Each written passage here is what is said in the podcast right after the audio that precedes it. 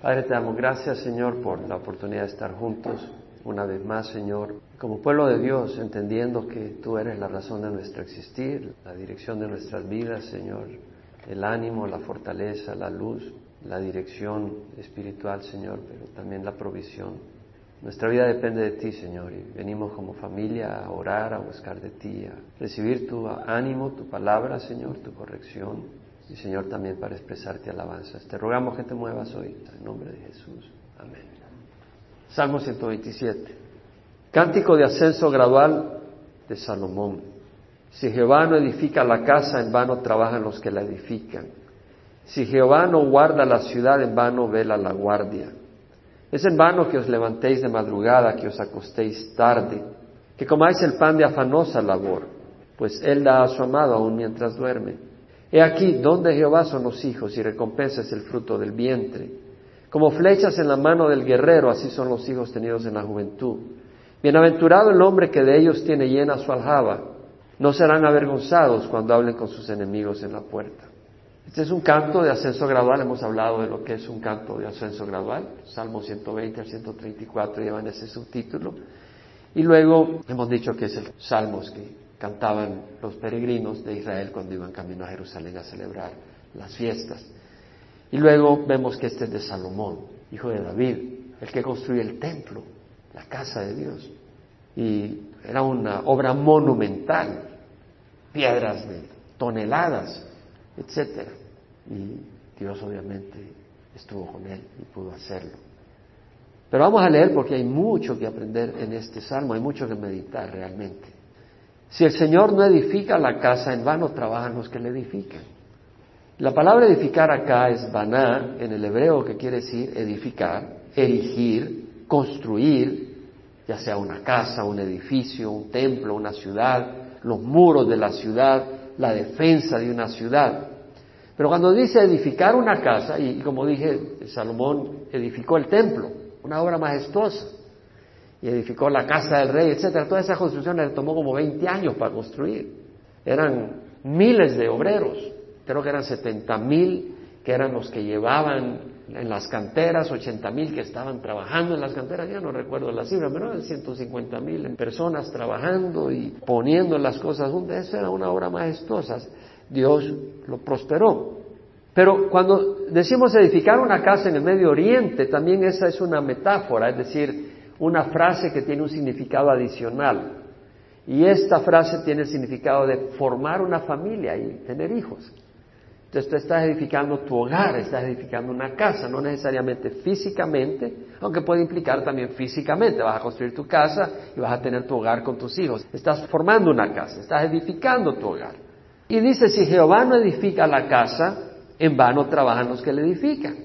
Y realmente somos incapaces de edificar algo bueno y duradero sin la ayuda de Dios. Somos incapaces de edificar un hogar sin la ayuda de Dios, un hogar que va a permanecer, la prueba del fuego. Somos egoístas sin poder del Espíritu Santo. Tarde o temprano hay división. Pues somos egoístas. Un matrimonio es entre dos personas egoístas. Y los intereses de uno, tarde o temprano, al principio todo es romanticismo, pero tarde o temprano lo que tú quieras no es lo que yo quiero. No, yo quiero pintarlo azul, tú lo quieres pintar verde. Yo quiero ir al servicio de las 7 de la mañana, no, yo quiero ir al de las 9 de la mañana. Eh, yo quiero ir el miércoles, no, yo quiero ir el domingo. Entonces empiezan esas discrepancias y pronto se rompe la unidad y la armonía, sobre todo cuando entran cosas más complicadas como la educación de los hijos. No, yo no quiero que vaya a este lugar. O las amistades, no, yo no quiero estas amistades para ellos. No, pero tienes que darle libertad y empiezan todos esos problemas.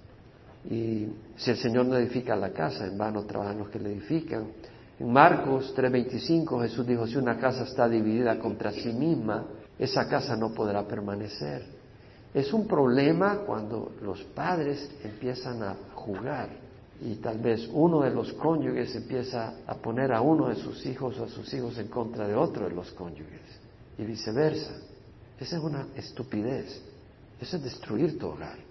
Eso es meter veneno, meter dinamita a tu propio hogar. Jamás un padre debe poner a un hijo en contra de su cónyuge, de su madre o la madre en contra de su padre. Jamás. Y a veces se juega y se bromea y se forman bandos, pero eso tarde o temprano destruye. Amós dijo, andan dos hombres juntos si no se han puesto de acuerdo. Bueno, para construir una casa tiene que estar de acuerdo para empezar, ¿no? Y tiene que caminar y edificar un hogar requiere caminar, un peregrinar. ¿Y cómo pueden caminar si no se ponen de acuerdo? ¿Y cómo se van a poner de acuerdo si no tienen la misma meta? ¿Y cómo se ponen de acuerdo si no tienen el mismo espíritu? ¿Y si no tienen al mismo Señor? Si no tienen la misma base. Para ponerse de acuerdo con otra persona, muchas veces uno de los dos tiene que morir, no físicamente, pero muchas veces para ponerse de acuerdo uno tiene que sacrificar los deseos de uno. Y se necesita poder del Espíritu Santo, porque a veces el problema no es simplemente opiniones, a veces uno quiere ser guiado por la carne. No, tienes que dejarte guiar por el Espíritu.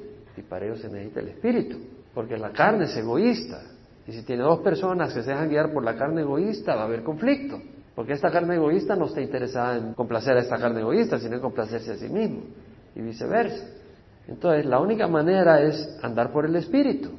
Y lo hemos estudiado en Gálatas, donde dice Pablo, andad por el Espíritu y no cumpliréis el deseo de la carne. Porque el deseo de la carne es contra el Espíritu y el Espíritu contra la carne. Estos se oponen uno al otro de manera que no podéis hacer lo que deseáis. Pero si andáis por el Espíritu, si os guiado por el Espíritu, no está bajo la ley. Entonces quiere decir que si somos guiados por el Espíritu y la pareja es guiada por el Espíritu, ambos van a poner a muerte la carne. Y el Espíritu no se contradice. Entonces si un cónyuge es guiado por el Espíritu y el otro es guiado por el Espíritu, pues va a haber unidad. Pero si uno es guiado por la carne y otro por el Espíritu, va a haber conflicto. ¿Por qué? Porque uno puede ser guiado por la carne y otro por el Espíritu. Y por eso es tan importante matrimonios que sean entre cónyuges que conocen al Señor y tienen al Espíritu. Se necesita el Espíritu Santo para morir al yo, para que haya unidad y orden en el hogar, porque Dios nos ha establecido un orden. Y ese orden que está cada día más bombardeado en Estados Unidos dentro de la iglesia es que el hombre debe ser sujetado a Cristo y la mujer al hombre. Pero cada vez está bombardeando ese orden. En 1 Corintios 11:3 Pablo dice, quiero que sepáis que la cabeza de todo hombre es Cristo y la cabeza de la mujer es el hombre y la cabeza de Cristo es Dios. Es interesante que Pablo dice, quiero que sepáis que la cabeza de todo hombre es Cristo. Primero empieza con el hombre. Y dice, la cabeza de todo hombre es Cristo. En otras palabras, antes de decir que la cabeza de la mujer es el hombre, dice, la cabeza del hombre debe ser Cristo. Entonces, en un hogar, si el hombre, aunque venga a la iglesia, no es un hombre que realmente toma su responsabilidad cristiana y su responsabilidad de sacerdote y líder espiritual y no toma su posición de cabeza espiritual, está fallando fundamentalmente. No tiene que ir a un seminario para sacar una maestría en estudios bíblicos, simplemente un hombre que ha recibido a Cristo es un hombre que puede tomar esa posición. Es cuestión de actitud y disponibilidad y obediencia a Dios a tomar liderazgo espiritual. Y luego dice que la cabeza de la mujer es el hombre. La mujer tiene una cabeza que es su esposo y debe ser guiada por su esposo. No quiere decir que la mujer no puede tener sus propios gustos, sus propios deseos, que no siempre están de acuerdo con de su esposo y que su esposo no debe tener la compasión y el amor para complacerla. Simplemente uno debe ceder, ¿no? Por amor, ¿no? El que quiera ganar más puntos con el Señor es el que va a ceder y con su cónyuge. Pero a veces hay cosas fundamentales donde tal vez puede haber una discrepancia. Y es ahí donde el hombre debe dejarse guiar por la palabra de Dios y el Espíritu, y la mujer debe dejarse guiar por su esposo, aunque no lo entienda. Ahora bien, si el hombre le está diciendo, ¿sabes qué? Vamos a robar un banco, pues la mujer no tiene por qué obedecerle. La mujer tiene que obedecer y sujetarse al hombre siempre que el hombre no la guíe en contra de su conciencia. Si el hombre le dice, oye, vamos a ver una película pornográfica, dice, mi esposa, me tienes que honrar, anda vos si quieres, pero yo no voy. O sea, no tiene por qué meterse a esas locuras. Tenemos que obedecer adelante que los hombres, pero eso no da causa para que la mujer no se sujete, pero también para que el hombre no deje de amar a su mujer. Porque en Efesios dice, las mujeres estén sometidas a sus propios maridos como al Señor. ¡Wow! Más vale que ese hombre conozca a Cristo, ¿no cree? porque el marido es la cabeza de la mujer, así como Cristo es la cabeza de la iglesia, siendo el mismo el salvador del cuerpo. Pero así como la iglesia está sujeta a Cristo, también las mujeres deben establecer a sus maridos en todo. Eso no se habla mucho en las iglesias hoy en día, en las iglesias sobre todo de habla inglés. Se considera obsoleto y antiguo, pero no es obsoleto ni antiguo, es un orden que Dios ha dado. Pero luego dice, marido, amad a vuestras mujeres, así como Cristo amó a la iglesia y se dio a sí mismo por ella. Si el marido debe tener sensibilidad a la mujer. Hay hogares donde el marido trabaja, la mujer se macanea trabajando, y cuando llegamos a casa el marido se sienta a ver televisión, a ver mujer, tú eres la que sabe cocinar y lavar la ropa y lavar los trastos. Eso es un abuso, es un maltrato.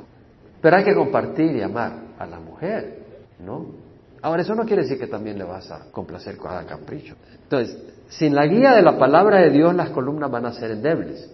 Cuando construimos un hogar, las columnas de nuestro hogar van a ser incapaces de soportar el edificio. Sin la guía del Espíritu Santo, no tendrás sabiduría para edificar una casa sólida. ¿Por qué construir una casa? Para que te proteja contra el sol, la lluvia, el viento, los ladrones, el granizo, y para que puedan habitar. De la misma manera, necesita el Espíritu Santo para tener sabiduría cómo edificar tu hogar, cómo tratar en las distintas situaciones. Es posible que una pareja mundana que no conoce al Señor forme un hogar aparentemente estable y se lleven súper bien. Puede ser posible, pero ese hogar no va a permanecer cuando venga Jesucristo. Va a permanecer por un tiempo, pero cuando venga Jesucristo las cosas van a ir mal. Eso no va a permanecer. Cristo nos habló de edificar. Aquí en el Salmo dice, si Jehová no edifica la casa, hermano, trabajan los que le edifican, pero Cristo habló de lo mismo. Dijo, cualquiera que oye esta palabra mía y la pone en práctica, es semejante a un hombre sabio que edificó su casa sobre la roca. Y cayó la lluvia, vinieron los torrentes, soplaron los vientos y azotaron aquella casa, pero no se cayó porque fue fundada sobre la roca. Y luego dijo, y aquel que oye estas palabras mías y no las pone en práctica es semejante a un hombre insensato que edificó su casa sobre la arena y cayó la lluvia. Vinieron los torrentes, soplaron los vientos y azotaron aquella casa y muy grande fue su destrucción.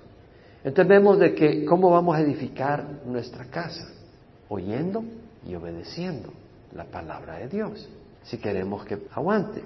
Hemos hablado también cuando Cristo habla de permanecer, porque Cristo habla de oír y obedecer, que eso es permanecer. Y hemos estudiado el fruto del Espíritu. Y hemos hablado de que no puede haber fruto si no permaneces en el Señor. Y vemos que Jesús dijo, permaneced en mí y en vosotros. Como el sarmiento no puede producir fruto por sí mismo si no permanece en la vid, así tampoco vosotros si no permaneces en mí. El que permanece en mí y en él se da mucho fruto. Separado de mí nada podéis hacer. Entonces, ¿cuál es el fruto del Espíritu? Amor, gozo, paz, paciencia, benignidad, bondad, fidelidad, mansedumbre y dominio propio. Si queremos ver eso en nuestro hogar, tenemos que estar anclados en Jesús. Tenemos que estudiar su palabra. Tenemos que dejar que su palabra sea la guía de nuestro hogar. No el fútbol, ¿verdad? Porque podemos venir a la iglesia, pero si nuestro hogar realmente lo que reina es las metas mundanas y los valores mundanos, o lo más importante es hacer dinero, de nada sirve. Si el Señor no edifica la casa, en vano trabajan los que la edifican. ¿Quién la edifica? el Señor. Bueno, Pedro habló de eso. Él dijo, venid a Él. ¿A quién? A Cristo. Venid a Él como a una piedra viva, desechada por los hombres, pero escogida y preciosa delante de Dios. También vosotros como piedras vivas, sed edificados como casa espiritual. Sed edificados. Él es el que edifica. Para un sacerdocio santo, para ofrecer sacrificios espirituales aceptables a Dios por medio de Jesucristo. Es decir, venimos a Jesús, ¿no? Cuando venimos a adorar, ¿a quién venimos? A Jesús. Cuando vamos a orar, aquí venimos a alabar al Señor. Venimos a alabar al Señor, ¿a quién estamos viniendo? A Jesús. Cuando venimos a oír la palabra, ¿a quién estamos buscando? De Jesús.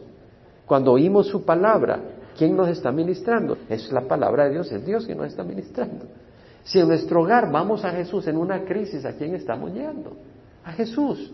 Si estamos en el carro y hay una crisis y clamamos, ¿a quién clamamos a Jesús? Es venir a Jesús. Y en nuestra vida continuamente, cuando venimos a Él y confiamos en Él y dependemos de Él y su palabra, estamos siendo edificados. Y luego somos una casa espiritual para un sacerdocio santo. ¿Qué quiere decir? Somos sacerdotes.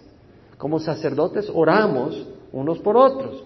Como sacerdotes bendecimos al pueblo de Dios. Como sacerdotes compartimos la palabra de Dios. ¿Cómo puede ser el Señor quien edifique la casa si la pareja cada uno tiene un distinto Señor? Vemos la importancia de que puedan ser los dos creyentes, ¿no? Y leemos como 2 Corintios 6, 14 al 16 dice, no estéis unidos en yugo desigual con los incrédulos, porque ¿qué asociación tiene la justicia con la iniquidad? ¿O qué comunión la luz con las tinieblas? ¿O qué armonía tiene Cristo con Belial? ¿O qué tiene en común el creyente con un incrédulo? ¿O qué tiene que ver el templo de Dios vivo con los ídolos? Somos el templo del Dios vivo. Ahora, muchas veces la persona ya está casada y su cónyuge es incrédulo, no conoce al Señor, porque la persona vino al Señor después de estar casado. Y no va a ser fácil. Es posible que Dios use tu vida para traer a tu cónyuge al Señor, pero puede que no sea tan fácil. Y puede que te toque vivir con alguien que no es creyente. Y puede que sea el caso y no va a ser fácil. Dios no te manda a separarte o divorciarte, a menos que la situación sea tal que no haya ninguna armonía y pues tendrías que separar. Y divorciar, pues si hay fornicación. Pero muchas veces la oposición es grande y el Señor habló de eso. En Mateo 10, 34 al 39 dice, no penséis que vine a traer paz a la tierra. No vine a traer paz sino la espada, porque vine a poner al hijo contra su padre, a la hija contra su madre, a la nuera contra su suegra, y los enemigos del hombre serán los de su misma casa. Y aquel que ame a su padre o madre más que a mí, no es digno de mí.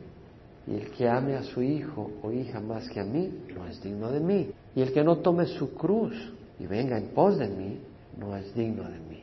El que ha hallado su vida, la perderá.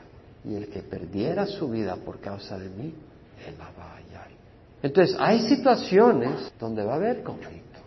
Y esa no es razón para que tú automáticamente descartes un hogar pero tienes que entender que van a haber situaciones donde va a haber conflicto por tu fe y muchas veces te va a tocar tomar decisiones que van a ser dolorosas. ¿Por qué? Porque vas a tener oposición y va a ser difícil. ¿Será posible que muchos estén perdiendo sus hogares, enfrentando prisión y hasta la muerte por mano de los musulmanes? Usted sabe que los musulmanes ahora, cuando se convierten a Cristo, ellos pierden sus hogares o son encarcelados son asesinados. ¿Será posible que esto esté ocurriendo con algunas personas que por aceptar a Cristo sufren todo esto? Y tú y yo no edifiquemos nuestros hogares en Cristo por medio de la burla de los parientes o de los amigos o por pereza. Porque edificar requiere esfuerzo. O porque el mundo nos atrae demasiado y no tenemos tiempo para que Dios edifique nuestro hogar. O porque queremos complacer los caprichos de nuestros hijos. Quieren estar todo el fin de semana jugando fútbol béisbol. Entonces ya no los llevas a la iglesia y tú no vas a la iglesia. Hay gente que está perdiendo la vida. ¿Estamos dispuestos a poner a Cristo sobre todo? ¿Hacerlo cabeza del hogar? ¿Seguirlo y no negarlo? En Lucas Jesús dijo, en verdad os digo, no hay nadie que haya dejado casa o mujer, o hermanos o padre o hijos por la causa del reino de Dios que no reciba muchas veces más en este tiempo y en el siglo venidero la vida eterna. No está diciendo que abandones a tus hijos, abandones a tu cónyuge, pero lo que quiere decir, tienes un hijo de 30 años y tú dices, no, no me voy al campo misionero porque pobrecito, tengo que plancharle la camisa. Estamos en problema. Tus padres están saludables. No te vas al campo misionero porque ellos se enojan si te fueras al campo misionero porque quiere que le hagan barbacoa todos los fines de semana en su patio. O sea, ¿cuáles son las prioridades en nuestra vida?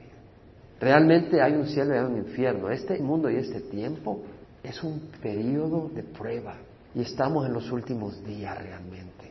Acabo de leer un libro interesantísimo. Se llama Searching for Allah, Discovering Jesus. Escrito por un musulmán que vino a Cristo, pero es fascinante. Era un hombre apasionado por la fe islámica, un joven brillante. Llegó a la universidad y en la universidad conoció a un amigo cristiano, brillante también, pero era cristiano. Y conectaron porque el cristiano no iba a ser pecado ni mundanidad. Y él siendo un musulmán piadoso tampoco. Y se hicieron amigos y empezaron inmediatamente a intercambiar fe. Él se graduó en tres años de la universidad en vez de cuatro. Pero en esos tres años, tanto él como David, musulmán se llama Najib, y David entraron en un proceso tremendo, intenso. Y este hombre se hizo conocedor del cristianismo más que muchos cristianos, para atacarlo, para mostrar que estaba equivocado. Y luego empezó a investigar el islamismo para comprobar que el islam era verdad. Ya llegó a un momento donde se dio cuenta que no podía ser, que Mohammed no era el hombre que él creía que era y que el Corán no era el libro que él creía que era. Y entró en una crisis increíble. Primero porque sabía que sus padres, que lo amaban tanto, iba a ser una crisis, iba a destruir su hogar. Y segundo porque tenía miedo si Cristo realmente no es Dios.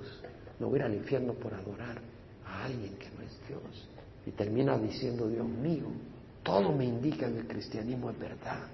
Tú puedes hablar, muéstrame si es cierto o no. Y le dijo Alá, porque creía que Dios es Alá, Alá, muéstrame si Cristo realmente. Y tuvo una visión. Y en la visión vio cruces brillantes en la noche.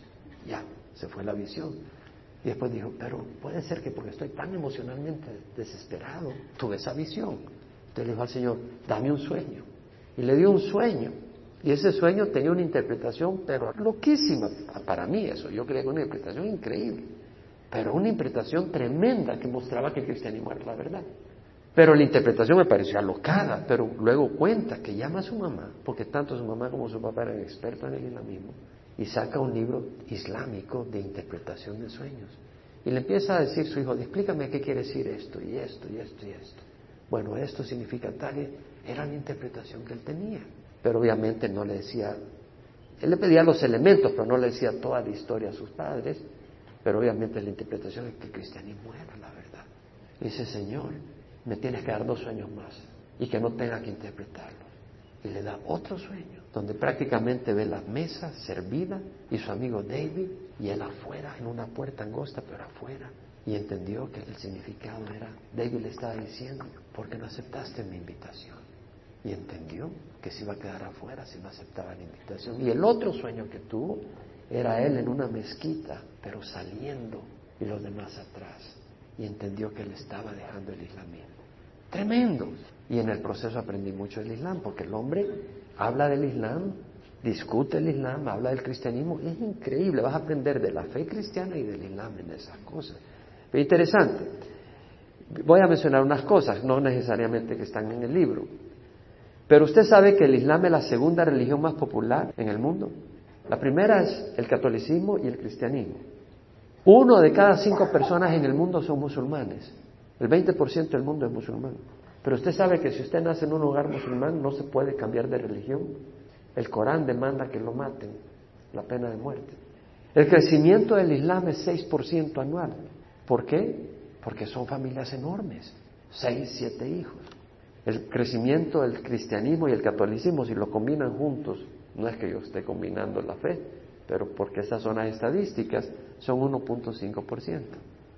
Desde 1989 el Islam ha crecido el 25% en Estados Unidos, o sea, si en 1989 habían 100 musulmanes, ahora hay 125, ha habido un crecimiento del 25%, es un salto.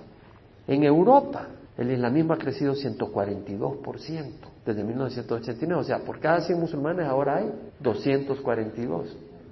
Lo que ha pasado en Europa es la migración de musulmanes y Europa se está convirtiendo en un continente musulmán. ¿Cómo va a impactar esto al mundo? De todas maneras, hay millones de musulmanes que se están convirtiendo a Cristo. Yo conozco musulmanes que ahora son pastores y se convirtieron porque tuvieron sueños. Este pastor que está preso en Irán que ha sido en las noticias y todo, él también, y yo lo oí personalmente en una conferencia de misiones en Murieta, y está preso, lo han maltratado hasta que se muere, han traído el caso a las Naciones Unidas, lo han traído al presidente Obama, está preso por la fe, lo han golpeado, lo han maltratado, lo han escapado a matar muchas veces, pero él no le da la espalda a la fe. Los musulmanes están convirtiendo en millones al cristianismo a través de sueños y visiones, donde Cristo les está diciendo, soy el profeta, de una o de otra manera, el verdadero. Porque hay muchos musulmanes genuinos que tienen una entrega tremenda. Bueno, usted sabe que se suicidan y matan. Esos hombres no andan con cuentos. Su fe realmente, ellos dan su vida por un error. El precio de su conversión es enorme. Los son expulsados de los hogares, encarcelados, asesinados por parientes. El honor tienen que le llaman. Ahora, me llamó la atención que el presidente Obama, que su padre es musulmán, hoy declara en la Casa Blanca que no estamos en guerra contra el Islam. Y luego dice, no estamos en guerra contra el Islam, estamos en guerra contra aquellos que pervierten el Islam. señor presidente, usted no conoce el Islam. Es una respuesta ignorante y muy dañina para este país. El Islam es una religión violenta. Este hombre Najib creía que el Islam era una religión pacífica. Insistió y trató de comprobarlo. Y en ese libro él investiga y muestra las referencias donde llega a la conclusión el Islam es una religión violentísima. De hecho, yo he traído referencias. En su libro Seeking Allah, Finding Jesus, Nabil Qureshi habla del hadith. El hadith son tradiciones orales porque el Corán no habla mucho de Mohammed, de Mahoma. Entonces, lo que se sabe de Mahoma es a través de tradiciones que se llaman el hadith, los hadiths. Son tradiciones escritas que supuestamente testigos de Mahoma y de sus dichos, de lo que dijo, de su vida, de sus circunstancias, de lo que hizo, ellos se dieron cuenta y ellos lo transmitieron verbalmente. Hasta 250 años después de que se murió Mahoma, ellos escribieron eso. En 250 años la información puede ser distorsionada tremendamente. Y Najib habla todo eso, lo discute, pero el hadith de Sahih Bukhari, que es uno de los más respetados y considerado el más auténtico por la mayoría de los musulmanes de los hadiths, porque hay muchos hadiths, porque fueron distintos los que escribieron sus tradiciones. Número uno, hay varios tipos de musulmanes. Están los chiitas, los chiitas y están los sunni. Esos forman como el 95% de los musulmanes.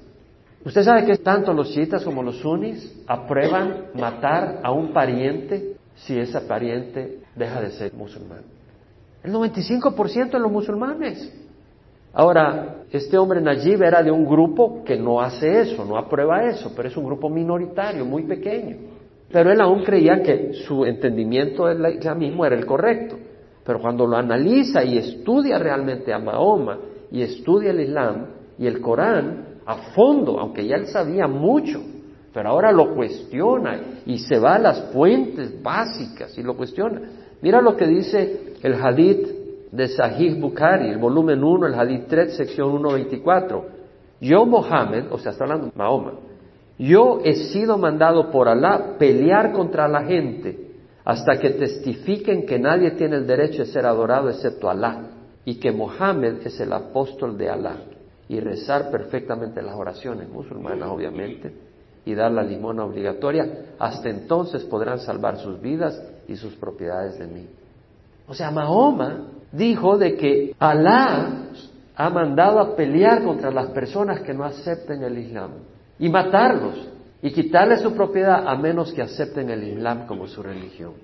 Haciendo referencia a la sección 1.25, porque él te da todas las referencias, dice que dijo Mahoma, Mohammed, lo más grande que un musulmán puede hacer después de tener la fe islámica es hacer yihad. Yihad es la guerra santa donde tú vas y matas a los demás y no se someten al islamismo. Y para clarificar qué tipo de yihad, Sahih Bukhari clarifica la batalla religiosa. A eso se refiere el yihad. La violencia, la inconsistencia, los excesos, la brutalidad manifestada por Mohammed y los musulmanes que realmente conocen y siguen a fondo fielmente su religión es cruel. Nabil Qureshi menciona estos ejemplos que están registrados. Mahoma o Mohammed ordenó a un guerrero asesinar a una madre de cinco, Asma bin Marwan. Y ella estaba amamantando a su niño cuando fue asesinada. No fue con una bala, sino fue con una espada. Su sangre salpicó a sus hijos que estaban con ella. Cuando el asesino le dijo a Mohammed que le fue difícil lo que había hecho, Mohammed no mostró ningún remordimiento. Ese es el líder, supuestamente el profeta que viene después de Jesús para reemplazar a Jesús. Después de la batalla de Trench, Mohammed capturó y decapitó más de 500 hombres y niños adolescentes, vendiendo a las mujeres y niños como esclavos y distribuyendo sus pertenencias entre ellos. O sea, mató a los rehenes, los decapitó. ¿Qué es lo que está haciendo el grupo ISIS ahora? El grupo ISIS está siguiendo el Corán. No son extremistas, están siguiendo el Corán al pie de la letra. Eso es lo que dice el Corán. Eso es lo que dice los hadiths de mayor reputación. El Islam manda que los hombres no tengan más de cuatro esposas a la vez. ¿Qué valor le están dando a la mujer? Sin embargo, Mohammed tuvo siete esposas a la vez en una ocasión. Mohammed tomó en una ocasión por esposa a una niña de seis años, Aisha. Consumó el matrimonio cuando tuvo nueve años. De nueve años.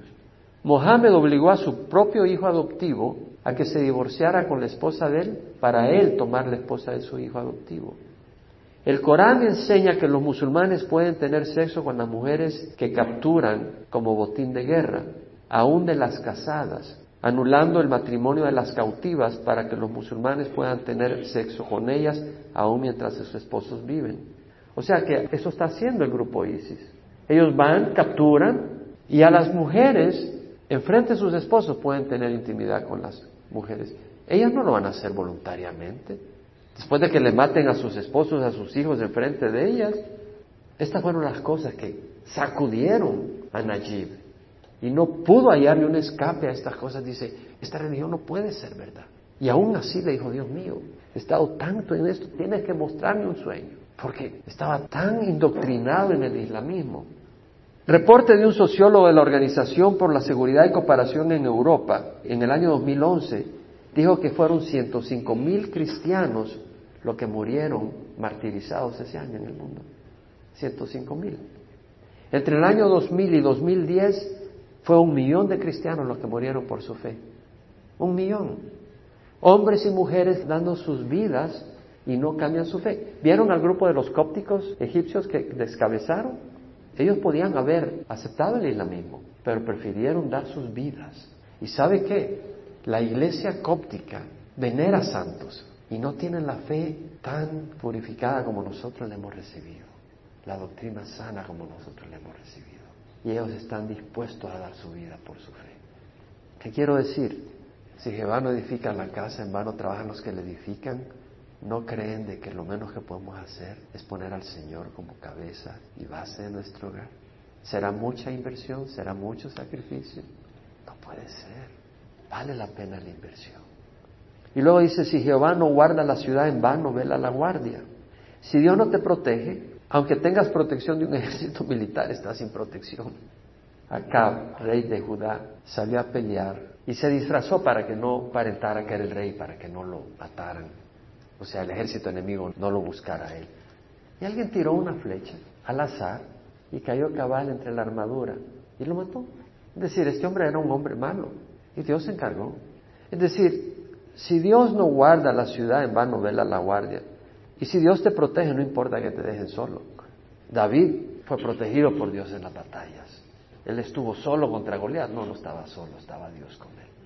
Romanos 8, 31, 32 dice, si Dios por nosotros, ¿quién contra nosotros? El que no eximió ni a su propio Hijo, sino que lo entregó por todos nosotros, ¿cómo no nos concederá con él todas las cosas?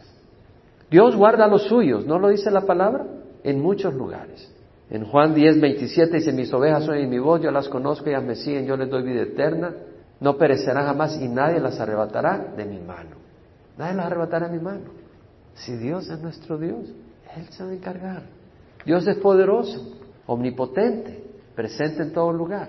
Él nos va a guardar. Él dijo, no temáis a los que matan el cuerpo, pero no pueden matar el alma. Más bien temed a aquel que puede hacer perecer tanto el alma como el cuerpo en el infierno. Pero dice, no se venden dos pajarillos por un cuarto. Y sin embargo ninguno de ellos cae a tierra sin permitirlo vuestro Padre.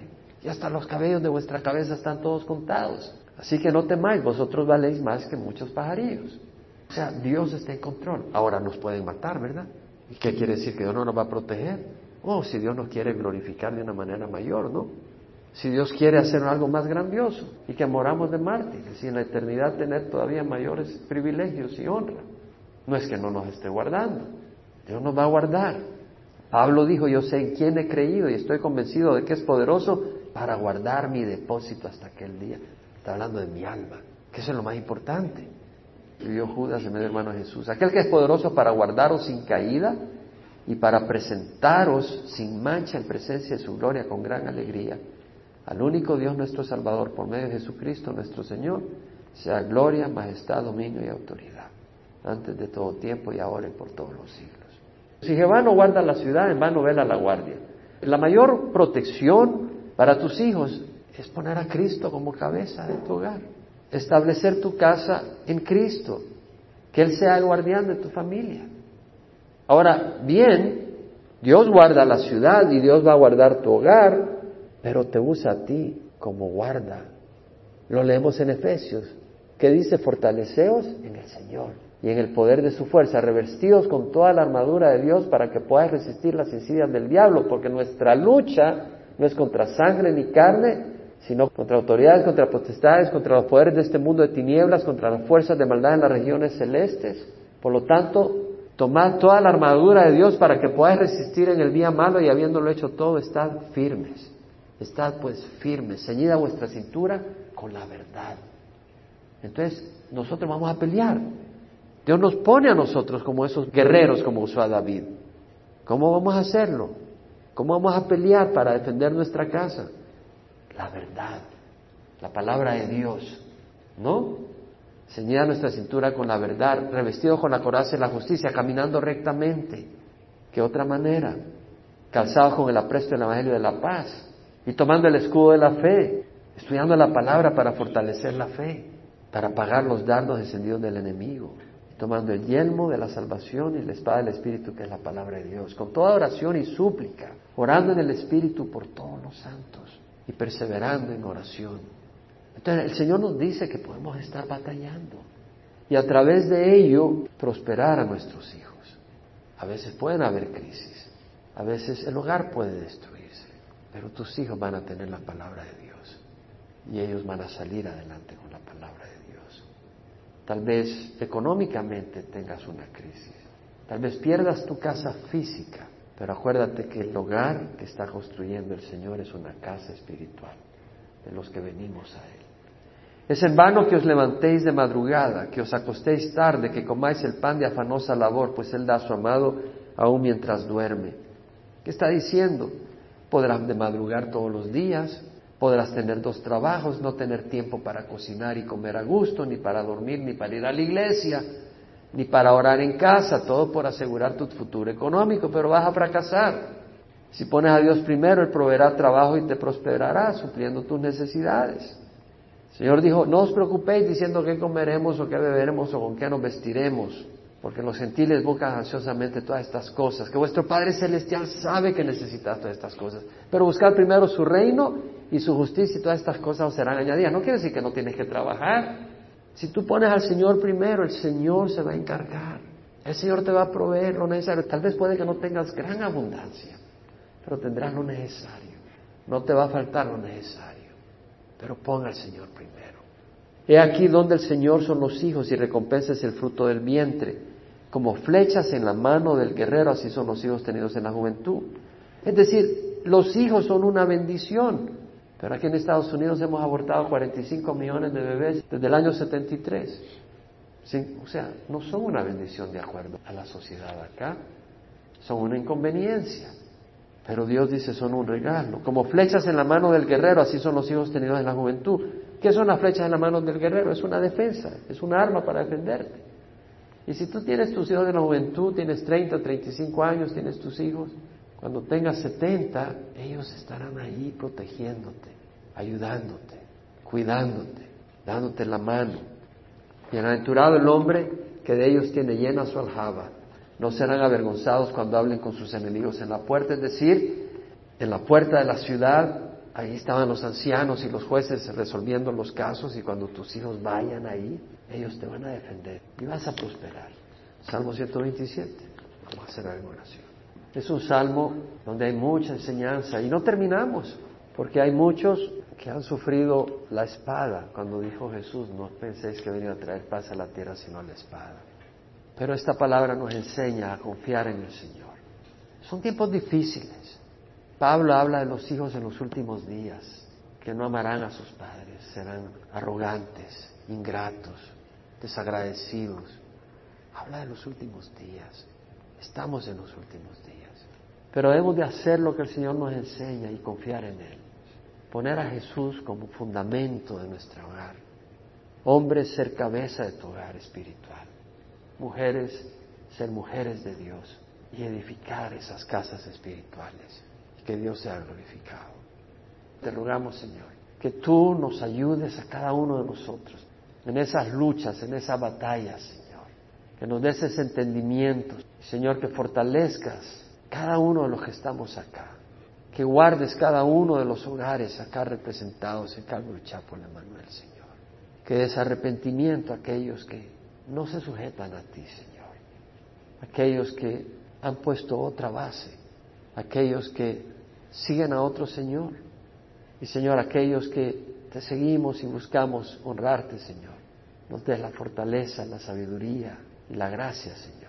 Y que podamos sentir tu protección y tu poder y tu favor, Señor. En nombre de Cristo Jesús. Amén.